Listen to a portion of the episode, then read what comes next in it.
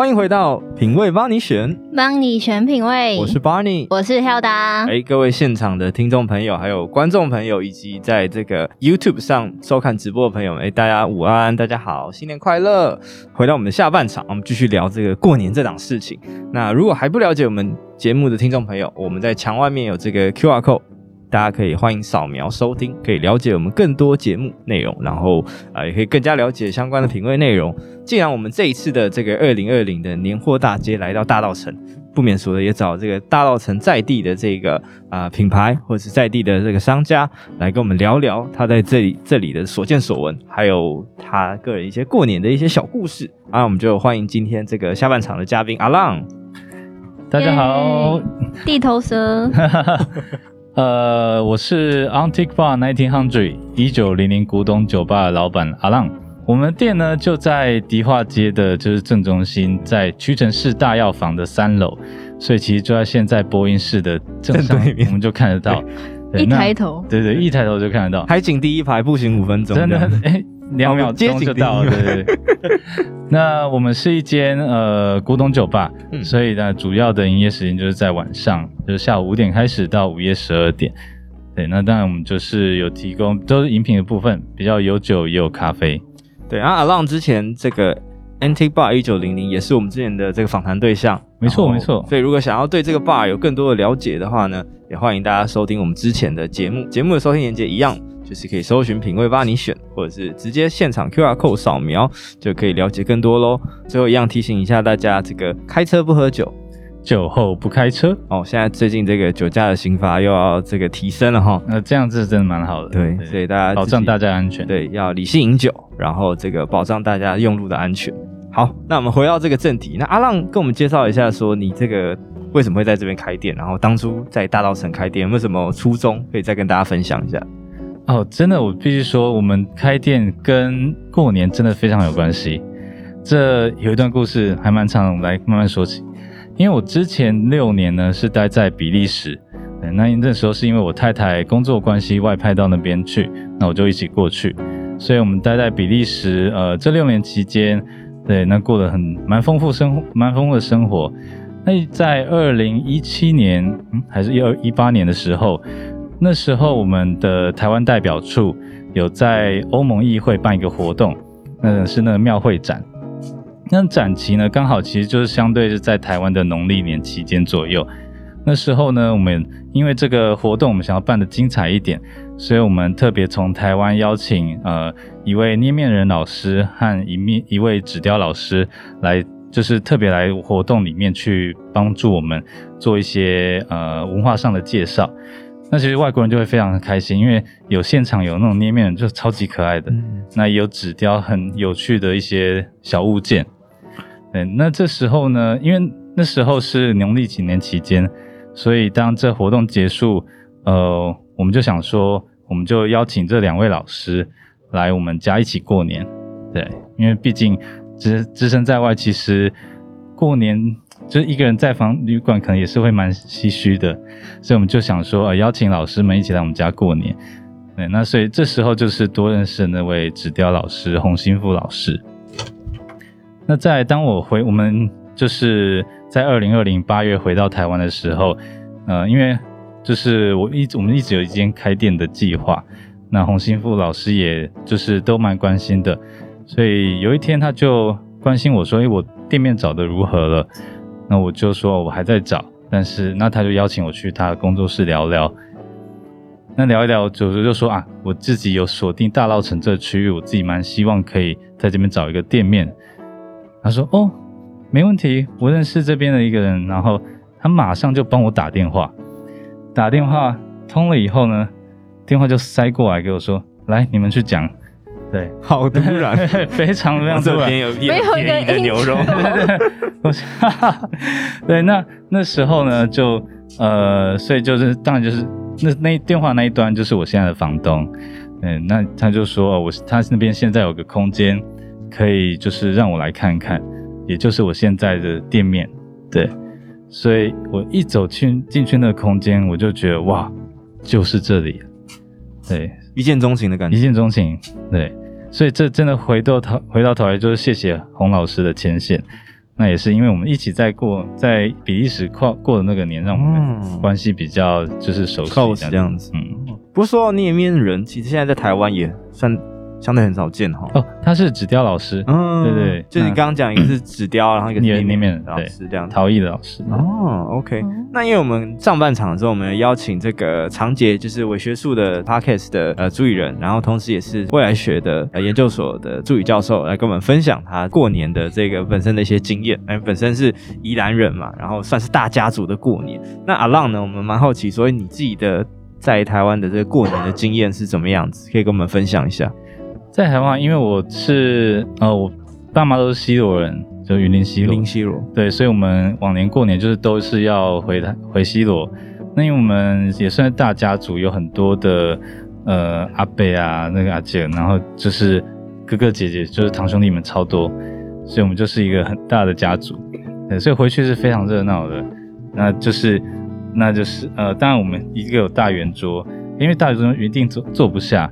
所以小朋友就是都会被赶到客厅去这样，对，就是刚刚通常都可能 通常都这样。长长洁刚刚提到这个社会阶级的一个理论，那那对我来说，那就是非常棒的一个围炉的气氛这样。哎，那当然我们也有一些大，像蛮多人应该就过年都会打个麻将之类的。那我们也是，就是吃完饭大门就开桌的。嗯嗯。就是大人打麻将，小朋友可能玩扑克牌。对对对，哦，所以今年可能一样是这个大家庭的模式。对对对，那当然就是很多呃哥哥姐妹都是成家了，那现在就多更多的侄子侄女，更多的红包支出。每年都加一个红包，加一个红包这样子，买越来越多，变得更热闹，嗯，非常好玩。因为我们节目的上半段就是刚好这个长姐跟 Hilda 跟我们分享说，他们年夜的时候他们会有这个年夜饭的菜单，所以大家买什么菜，然后就是大家分配任务这样子。Oh. 那我就会蛮好奇说，阿浪你们家会这样子吗？或者说你们家的这个年夜饭有没有什么招牌菜，或是一定会出现？这个嘛，好像想起来没有特别一定会有什么，但就是一般常见的年菜都常一定会，就通常一定会有乌鱼子啊、火锅啊。那一些卤肉什么之类，鱼一定有嘛，就年年有余。因为我今天穿衣服，虽然现在可能在声音上如果听的话看不到。但我特别穿的就是充满了鱼的衬衫过来，有有有，非常可爱。我刚刚就很想要讲说，哇，小丑鱼耶！对对，各种热带，年年有余的部分嘛，年年年有余。对对，长姐今天穿皮卡丘来，就拼什么？跟听众朋友们解释，就是一个黄色有带喜气的，拼命打 Switch 的部分，明年不缺电这样子。哦，OK，嗯，所以你们家基本上也就是吃年夜饭，然后打打麻将，对对，还特别干嘛吗？走村之类的啊？走村哦，就是在隔天就初一一定要去，就是走村去庙庙里拜拜。嗯，对，会吃平安粥吗？什么东西？会吃平安粥吗？平安粥吗？平安粥没有哎，对啊，还真的是有宜兰人有。西罗的庙没有平安粥，没有，但有那个，哎，是一样吗？就是。松一样这样子，对对对，甜汤类似甜汤那样的。哎，可是我想起来，我以前也是过年期间去拜拜的时候，我们也都有东西可以吃。可是我们是吃那种面线呢，就像炒米粉那种吗？还是不一样？没有没有，是那种根，那种根，然后里面有那个细细的米刷这样。所以各地都有各各种吃。我不知道啊，可是是不是我们那间庙是这样？对，但是好像确实就是大家出来拜拜，然后庙方都会提供吃的，因为可能人很多嘛，然后可能那个时候店家没开，所以庙就要扮演这个角色，提供食物。嗯，了解。不过阿浪其实就是回来也差不多两两年的时间了，一年半，一年半哇，其实还不到，所以算是你第一个最近第一个台湾的过年吗？呃，算是第二个第二个了。对，但是去年，哎，对，去年其实也是刚开业没多久，直接过年。嗯对，那感受其实不太一样。去年超级超级感动，因为已经离开台湾六年，然后每一年，但就是中间曾都有回台湾，可是没有刚好遇到农历年，嗯，所以会是非常非常想念在台湾过年的气氛，对啊，所以去年特别感动，今年我想应该也会是特别感动的一年。但是我应该说，因为今年是已经呃开业满一年。所以我觉得是一个呃可以好好休息，然后跟家人相好好相处的一个年。就是比较心中大石头放下来的，然后去享受那个气氛，狂欢的气氛。对啊，尤其去年这一年，其实还蛮起起伏伏的，啊，真的风风雨雨，就是经历三个月空白的期间。呀，对，那后来有再起来，那生意也发展的不错，对，很多活动在进行，所以现在终于哦可以喘一口气了。那那今年春节会带艾比斯回家吗？有，等一下应该会抓一罐回去跟家人分享。对，别人家是喝金门高粱醉，我们家喝拼艾比斯。哇，太厉害了，太厉害了。OK，那除了在这个台湾的过年，因为算是近期是第二个第二个春节，第二个过年嘛。嗯、那在比利时这段时间，就是大家可以跟听众聊聊，所以这这段就是旅居海外的这个过年经验，有没有什么让你特别难忘的回忆，或是你们通常都会怎么过的？呃，比如说，因为就是我们就是台湾人，然后出国在外，其实都会很想念台湾的一些节庆。那端午节就往例三节嘛，端午节、中秋节，那尤其是过年，过年的时候真的会特别特别想家。那当然就是我们出外靠朋友，所以一样旅居在外的我们朋友就会约约相聚，然后在通常就是我们过往都是在家里，那邀请朋友一起来我们家过年。对，那过年我们就一样会准备的非常的丰富，所以就像。大部分留学游学的台湾人一样，出国后手艺都会变得非常好，所以我们就是有点像那个 potluck，就邀请大家各自带一份年菜来，这样我们就也自己不会太太忙，对，所以我们就会在家里办的围炉的小派对，那邀请朋友一起过来，嗯，那我蛮好奇说这个年菜，因为可能。嗯，在国外可能很多食材不是这么好容易取得，嗯，有些东西可能要去亚超或亚超没有卖。对，那在自己手做的过程中，这个年菜制作有没有一个难易表？就说什么相对来讲比较简单的 啊？什么是可能你们内行人一看就知道，哎、欸，这个要要吃技巧。有有，有些有些同事他们的手艺真的是让我们非常惊艳。对，就是呃太多东西，就是太多就哇，这种东西你也做得出来，这种感觉。那当然，有些比较简单，可能就什么绍兴香肠啊，那香肠拿去泡个酒，虽然可能没有那种台式的香肠，但是我们会找类似的。哦，会找那种诶、欸、德国香肠代替吗？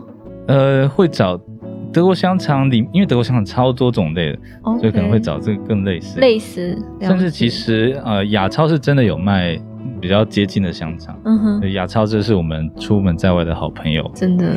那有什么是你刚刚讲说这个比较难的菜色？我像乌鱼子就比较难取得嘛，所以可能有刚好有朋友从台湾来，就是要来拜访我们，那就是他会带一块乌鱼乌鱼子来送给我们。对，嗯，因为我觉得我来说乌鱼子是非常过年的一道菜。哎、欸，可是乌鱼子是要跟那个葱一起吃吗？对啊，可是那边应该没有葱吧？有啊，那边有葱啊，但是是我们在台湾吃那种，我们不要常配苹果，对，苹果相对好取得。哎、欸，可是我觉得我好像很少在就是欧洲欧洲料理看到那种葱，他们都是用洋葱啊。欧洲有一种是大葱，对，大葱，大葱其实也很搭。Oh, 对，OK OK OK，大葱是那个欧洲人超爱使用、超爱吃的。真的哦，嗯。赶快去欧洲看一次。过年期间，好，大家不要再讨论葱。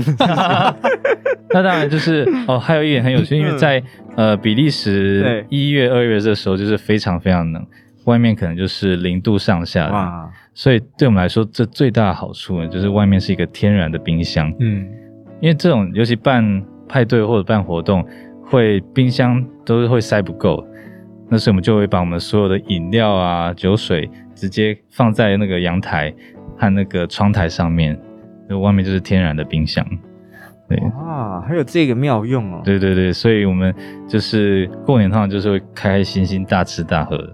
那会找外国朋友一起来参加吗？还是这就是？嗯，过年如果就是农历年除夕初一，会比较是我们自己那种自己人的那种感觉，嗯、因为大家会特别想要围炉，想要。回味就是在台湾过年的氛围，嗯，就是会想要跟台湾的那种对对对对。家乡感有连接，对对对，那种家乡感，嗯，所以比较都是对对内就是我们自己人，可是我们是会在元宵节的时候，我们有办过那个像是汤圆 party，邀请外国人来体验就是元宵节，所以我们就真的去买材料，然后大家一起搓汤圆，哇，煮汤圆。对，那这对外国人来说就是非常非常有趣的体验。对，感觉对很多外国新朋友来讲，他可能会捏一些什么很奇怪的形状吧，就 可能他捏出来不见得是圆形。哎、欸，汤圆大部分都是圆的嘛，对啊。对当然，它也可以捏成三角形或四方形。对，有有有几有那个有朋友就是蛮搞怪的，但比较更搞怪，比较是我们有另外办水饺派对。我刚刚就正要想讲水饺哎、欸，因为像我们家也会包水饺，然后就是只要是比较小的，他们一都包超级大或者是超级小的水饺。对，对，对，对，然后就是我们有在就是自己家里办过那个水饺派对，嗯、那外国人就会把它包成像那意大利饺 Ravioli 这样子。哦，他会对。哎，可是意大利饺形状有很多种形状，所以他们就会包成各种形状。以前我是法文系的，然后我们也是会办跟法国的同学联联谊的活动，也是包水饺，然后他们就会包各动物形状的水饺，就是各种水饺，反正煮出来都是那样子，超级好笑。为什么会包动物形状的？那怎么包啊？他们还要就是在那边捏，就是这边捏啊，就是反正贴起来就好了。就他们各种创意，对对对对对。哦，蛮有趣的，所以这。这是好玩，不是说什么节日，那就好玩。联谊联谊，OK OK，了解。感觉巴尼都没有经历过哎，你说联谊的部分吗？今天不是要聊过年吗？变联谊了。原来巴尼是边缘人的部分。没有啊，联谊只有，哎，他真的被岔开话。联谊只有就是可能男女这种性。就是性别比例比较悬殊的系才会联谊吧？对对对对，比如说法文系会跟什么电机系或数学系。现在是要谈联谊，认真了，认真了。因为像我们系，我因为我是念法律嘛，法律大概就一比一啊，不会有联谊的问题。嗯，对啊。了解，对，很很极力为自己辩解，没关系，我理解。没有，也没有什么吃团圆，就是没有过年的那个。对，对，我们刚刚聊到说，其实我们也没有什么过年的，我们家比较少年味了。你今天可以去试试看，去拜拜啦。就台北也有一些寺庙，比较大的庙，如果你去的话，是可以感受到就是年味的。有啊，我刚旁边就很早就来，我刚才去拜月老。哎哎哎哎。联谊。是拜香哦，有哦，你需要哦，哦，新的一年还是要有对，对呀，OK。那比如说，除了邀请这些外国人来家里，可能就是送宴啊，或者是包饺子，有没有哪一些习俗是外国人觉得哎很讶异的事情？呃，在农历的，如果就是过年这件事情的话，我觉得，因为过年来说，对我们是很大的节庆。就像国外他们的圣诞节，我觉得是一样比例的重要。所以，因为对他们说，圣诞节就是他们要跟家人相聚的时候，所以不像我们在这边，呃，圣诞节是可能跟男女朋友去约会啊，什么之类。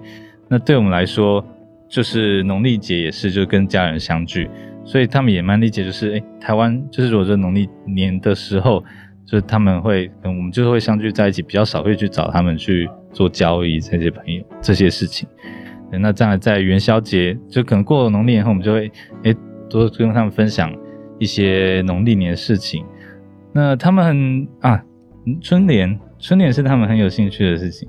对，我们就是可能会写春联。那当然他们没办法写汉字嘛，所以可能但是拿毛笔写字也是很有，对他们来说很有趣。对对对对对对对对。那当然贴春联这件事，所以哦，那因为我们在。啊、呃，比利时的家，我们每一年都会换春联，所以当呃外国朋友来到我们家的时候，他们在好奇，为为什么要在门贴两张，诶其实三张红色的纸这样，那我们就会跟他们解释。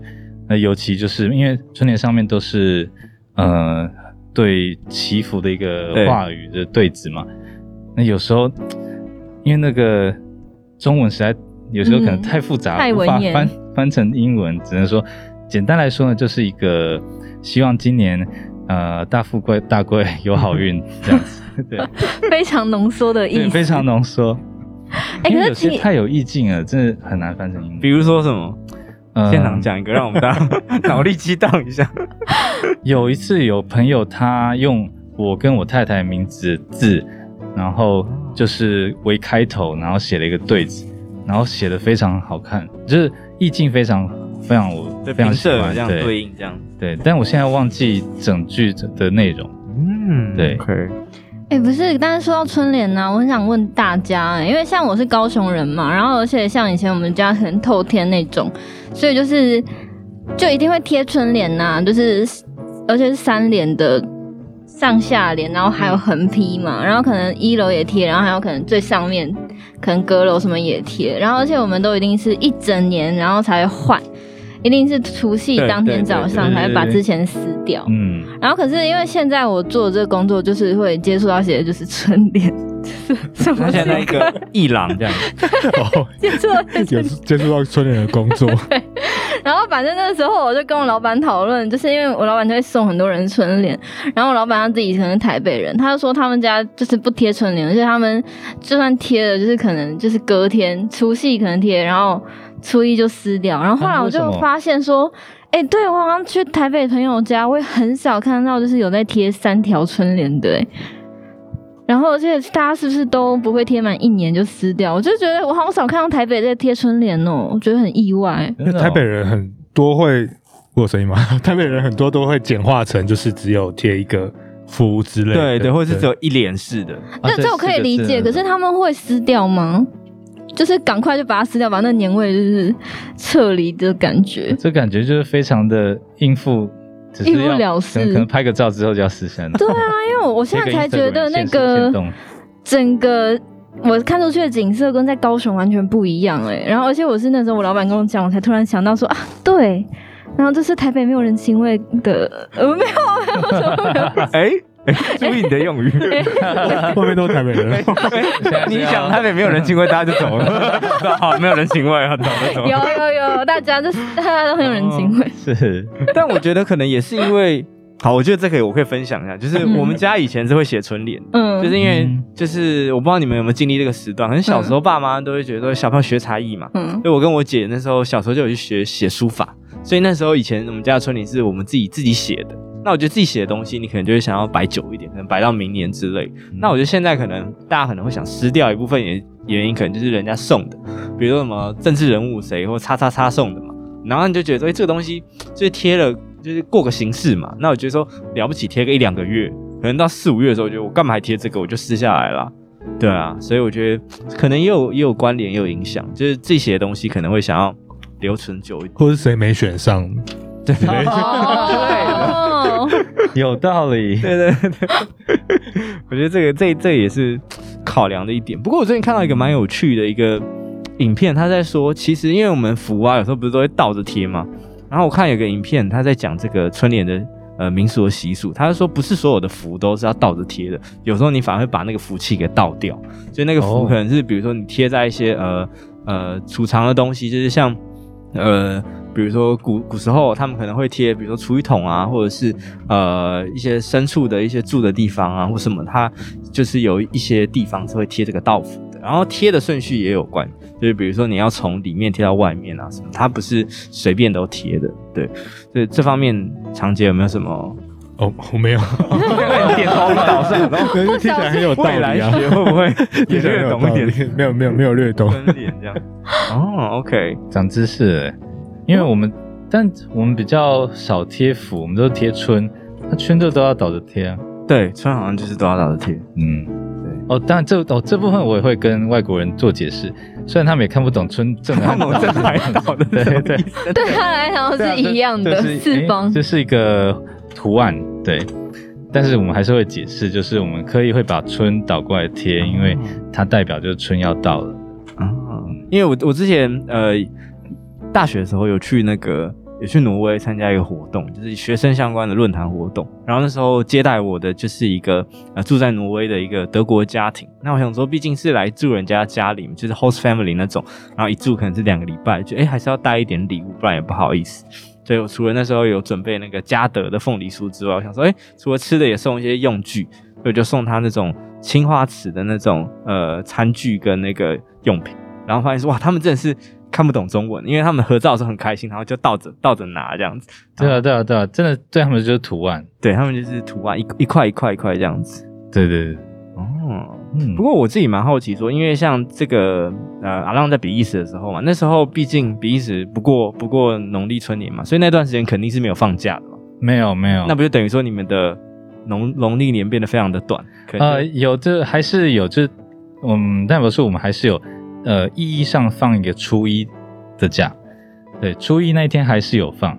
我觉得那就是对啊，对我们来说就是一个春节很重要的传统，但就放那一天，然后其他日子继续继续放假，继续上班，就自己请一天假 也可以请啊，就是在国外相对比较好请假。可是像以前我在日本的时候，我们就是跟日本人一起过农历的新年，然后因为就是春节通常都接很紧嘛，什么一月、二月，所以就通常都没有办法就是一起庆祝。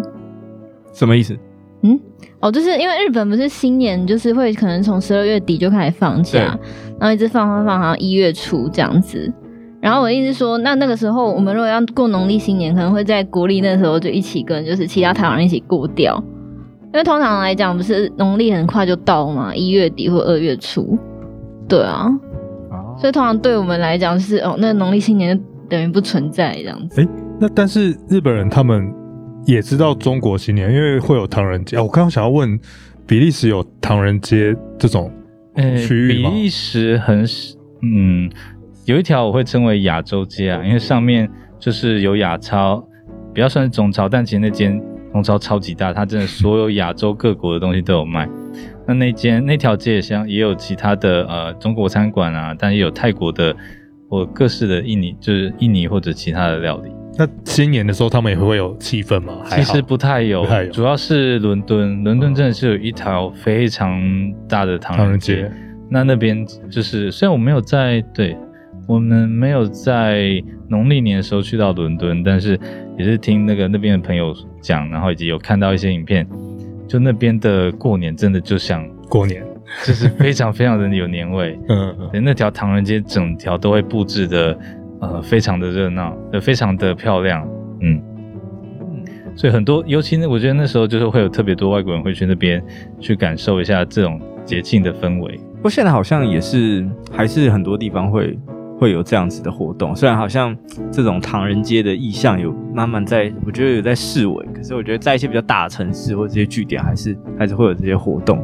嗯，不过我自己蛮好奇的一个点，就是说，因为嗯，阿浪的的配偶算是在这个就台湾的外交部服务的这个人员嘛，对。那我会好奇说，那比如说这个外交部他们在新年的时候，就是呃自己会不会办一些什么活动，或者说你们会有什么？他们会有什么庆祝的仪式？没有哎、欸，就是大家各自 好好过年。对，所以也是因为这样，所以我们其实这都是比较我们自己私人办，就是我们在家里会办。呃，我刚才说的就是邀请朋友来家里围炉，那其实邀的就是都比较是我们同辈的，对，嗯，可能同一个职等类似，然后比较亲近的朋友，或者说其实就是呃，在那因为在那边也有台湾人。就不只是邀请同事，也有在邀请那边我们熟识的朋友，然后一起来家里围炉。对，但是官方的是没有的，就是官方的有，就意思的放个一天初一的假，我们就非常感激。所以官方不会借由这个机会，可能跟一些其他呃外国的一些呃政要或者相关的人办一个，呃，没有诶、欸，因为我觉得，嗯，想象就像圣诞节嘛，对对对，对，圣诞节。他们也不会办活动来，好像也是来做一个有目的性的交易，对，因为这就是属于我们自己比较属于我们这个文化的节庆，对，所以农历年这时候比较不会有特别的活动。但那我刚才提到最一开始提到那个页面人直雕那个，那个是呃庙会展哦，对，那因为他那个是刚好那个档期是欧洲议会。里面那个空间有那个档期，那对我们来说是哎，刚好遇到过年，那刚好就是觉得哎，我们现在可以安排一个可能对他们更有吸引力，就是一个庙会的展览，所以就是把那个那个妈祖出巡的那那一套的内容，就是搬到那边去做展览。对，那他们也就是非常的惊艳，对，所以就非常喜欢。他们有对于庙会的哪一个环节特别好奇？呃，就。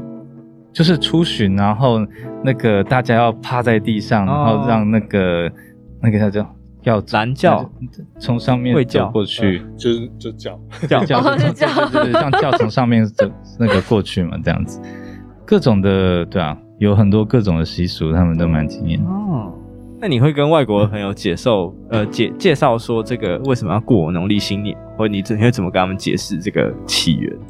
呃，会讲年兽的故事吗？没有啊，不会。又来，他就是我就很简单，就我们有不同的农那那个历，就是呃年历，所以我们过的我们就是有农历，所以我们就可以过这个农历农历的新年。然后他们非常羡慕，因为我们就可以过两次的年。哦，对，这这是开心两次，欢乐加倍。对，真的。可是我们在过就是国历新年的时候，是相对来讲很短的。就只有一天呢？对啊，还是要从圣诞节连到一月一号，就是圣诞气氛延续就对了。对啊，对。哎，对，而且我觉得台湾有个很神秘的地方，就是圣诞树，就是大概十一月开始摆出来，然后会到农历才收掉，哎，农历过年才收掉。我家也是啊，是不是？然后我觉得，所以大家是觉得圣诞树是怎样？这真的是一棵树吗？不是应该十二月二十六号那天就收掉？那通常到。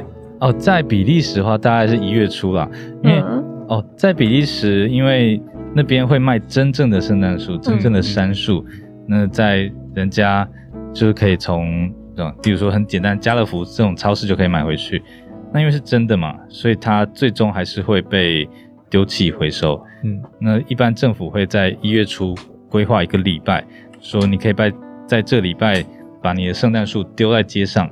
那回收车就会收掉，嗯，那通常是在一月十五，就是中旬之前，嗯，对，有点像我们过年会那个丢大型家具哦，然后打电话给环保局来来收来收床垫哦。过年前，过年前，对，哦，哎，那我觉得我最后蛮好奇说，说可以请比如说长姐还有阿浪分享一下，所以我们刚刚聊了很多是就是。呃，华人或者是所谓的就是农历过年嘛，那比如说在各国，他们有没有自己一些过年的一些仪式？因为我们前面有聊到说，其实过年就是我我们跟长姐觉得过年像一场巫术，就大家会做一些呃可能平常不会做的事情。那想说，比如说各年各国啊，他们有自己的一些习俗，在在庆祝这些东西，比如说像圣诞节啊，或者是圣诞，这个就很多很多各国的圣诞，有如果讲特别圣诞节了。就是会有很多的习俗，但如果讲最近如果跨年哈，因为对他们来说，他们的过年是新年，嗯，对，对，那我就是因为之前其实就在我们店里有办这个活动，就是在西班牙啊，西班牙他们跨年的时候有个习俗，就是要在午夜的时候吃十二颗葡萄。哦，对，那这这个来源，这习俗来源是这样，就是因为在呃西班牙的首都马德里，嗯，有一个叫太阳门的广场。那上面有个钟楼，那他们西班牙人、马德里人通常就会习过跨年都要去那边聚集，嗯，就像我们要去一零一一样。对，那在那个钟楼午夜跨年的时候会敲声敲钟，就敲敲十二下。那这时候西班牙就是手上都会有十二颗葡萄，嗯，就每敲一颗钟声呢就要吃一颗。对，那这十二颗葡萄代表你接下来十二年的好运，嗯嗯，所以。但是你知道，这是这是非常危险又困难的挑战，因为它这个频率应该是很快的吧？对，因为你看，当当当当，就一秒一下，所以你要一秒就吃一颗，吃一颗，吃一颗。所以这个小技巧就是你要挑很小颗葡萄，你 要挑葡萄干吧？无籽的葡萄干，嗯，太简单了，太太太没有 太没有挑战，太没有诚意了，太没有诚意。对，那我自己挑战过两次。从来没有成功，都在吃到第七颗、第八颗的时候，就是呃，嘴巴塞住了，吞不下去了这样子。感觉会会有人因为这样子而啊送医。听说对，听呃西班牙朋友说是每年真的每年都会有人因为因此噎到，然后送急诊。对，是是真的有危险性。那这个习俗有说为什么是葡萄吗？哦，这个又来自于一个我该怎么说呢？像商业操作，对商业操作，就像我们可能。中秋节为什么现在要烤肉？也是那时候，因为烤肉这样的广告嘛。哦。那在那时候，听说是在嗯，如果没记错，可能是二十世纪初，那时候就刚好是十二月，呃，葡西班牙他们葡萄的产量过剩，那过剩都就卖不掉嘛，那他们就想一个行销的手法，就是说，哎，那我们就跨年就来吃葡萄吧。对，然后后来就连连一直连到现在变成一个习俗。这感觉如果在台湾可能会是什么高丽菜或是柳丁，哦，高丽菜这就危险了。黑人问号为什么是高丽菜？因为之前高丽菜有时候会有什么滞销的问题啊，嗯，季节的问题。OK，嗯，就过年过节有很多习俗都是后来被建构出来的。今天的结论就是这样。没错，日本对什么圣诞节要吃肯德基，肯德基也是啊，对啊，这个我不知道哎。就是日本，它是 你刚刚那个刚刚那个停滞很失礼耶，我突然间有被羞辱了。我帮广大的听众还有这个在线上的朋友问一下，为什么要吃肯德基呢？就是关键字是什么？肯德基嘛，所以就是肯德基在，就是他们那个时候。刚开始流行说哦，我们要就是过圣诞节，因为他们以前当然是不过圣诞节的嘛。刚开始说日本人也想过过看这个节日的时候，然后就有这个广告说，如果说到圣诞节，就一定是肯德基，肯德基，肯德基，肯德基。然后所以后来就是他们就。只要到圣诞节就有这样的广告，然后他们就是会开始大排长龙买肯德基。可是后来这个趋势呢，就发展成，因为肯德基实在是太多人要买了，而且买回来可能就是不是现炸，因为他们可能就是从前一天可能开始炸炸炸，然后就不好吃。所以后来呢，就是演变成只要是鸡都可以。然后所以只要是在就是圣诞节期间，你不管去超市。便利商店、肯德基、摩斯汉堡，任何只要能贩售鸡的地方，都会有大量鸡在那边等你拿。对，然后所以后来我就不吃肯德基，因为我不喜欢那么炸的东西。然后圣诞节的时候，我就一定会去买烤鸡，因为日本人烤鸡很好吃。对对对，就像 Costco 那种还是？对，但是他们会就是卖那种小盒，然后就一个一个腿的，因为他们有很多就是给 for 独居一个人。对、嗯、对。没错，所以后来就变成说，他们可以不要吃肯德基，可是就是一定要鸡。对，哦，原来如此，长知识了哎。张姐，最后有没有什么有趣的习俗可以跟大家补充？哦，我没有，我倒是想要问，你在日本待过，嗯、就是他们呃过年的时候会去买一些吉祥的东西放在家里，嗯、然后是过完年要把它烧掉啊。好像要烧掉，欸，对，对，对，回收，反正就是把它销毁。哦、而且他们就像我刚才说的，台湾人不是圣诞树放到过年嘛？嗯、可是他们的季节是啪啪啪换很快那种，哦、很快。对，因为其实像我们之前就是听众访谈，Dona 是不是也有讲到说，他们只要是季节一变，他们一定会把上一个东西迅速的收起来，就是好像就是穿过水无痕。然后所以譬如说就是。万圣节的时候，明明就万圣节不是三十号还是三十一号嘛，然后还是橘色的，然后隔天突然变红色跟绿色，然后可能从十一月开始，然后呢，十二月二十五号一结束圣诞节，然后就突然全部变全红，然后就开始放很多日本式的东西在那边，什么松竹梅啊，然后什么瓦吉呀那些的。对哦，原来如此。好，这个有 get 到的这个观众就有 get 到。好，那我们今天就谢谢这个阿浪跟我们分享了这么多，不管是在海外、在比利时相关的一些过年的经验，还有就是难得你回来这个台湾第二年的过年。然后呃，如果大家对于你的这个店有兴趣的话，可以到哪边找你呢？大家可以到就三十四号，呃，迪化街三十四号的三楼，也就是我们迪化街最有名的地标屈臣氏大药房的三楼。OK，那最后再跟大家介绍一下这间店的特色。哦，我们是一间呃一九，我们叫一九零零古董酒吧，所以就是以呃古董的氛围，就是我们希望让你们像穿越时空来到十九世纪末的欧洲。对，那整间店呢，就是充满欧洲以及呃怀旧一种氛围。了解，对，好的，那我们最后一个话题就停留在炸鸡啦。那 也 提醒大家，过年的时候热量这个要稍微控制一下摄取。对，那避免之后就要来还债了。然后呢，过年期间也记得大家理性饮酒，理性饮酒，没错。那也谢谢我们的来宾长洁。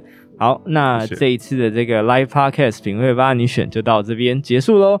那就先预祝大家新年快乐啊，虎年行大运。好，好的，虎年行大运，谢谢。大家，拜拜，虎虎生风，拜拜。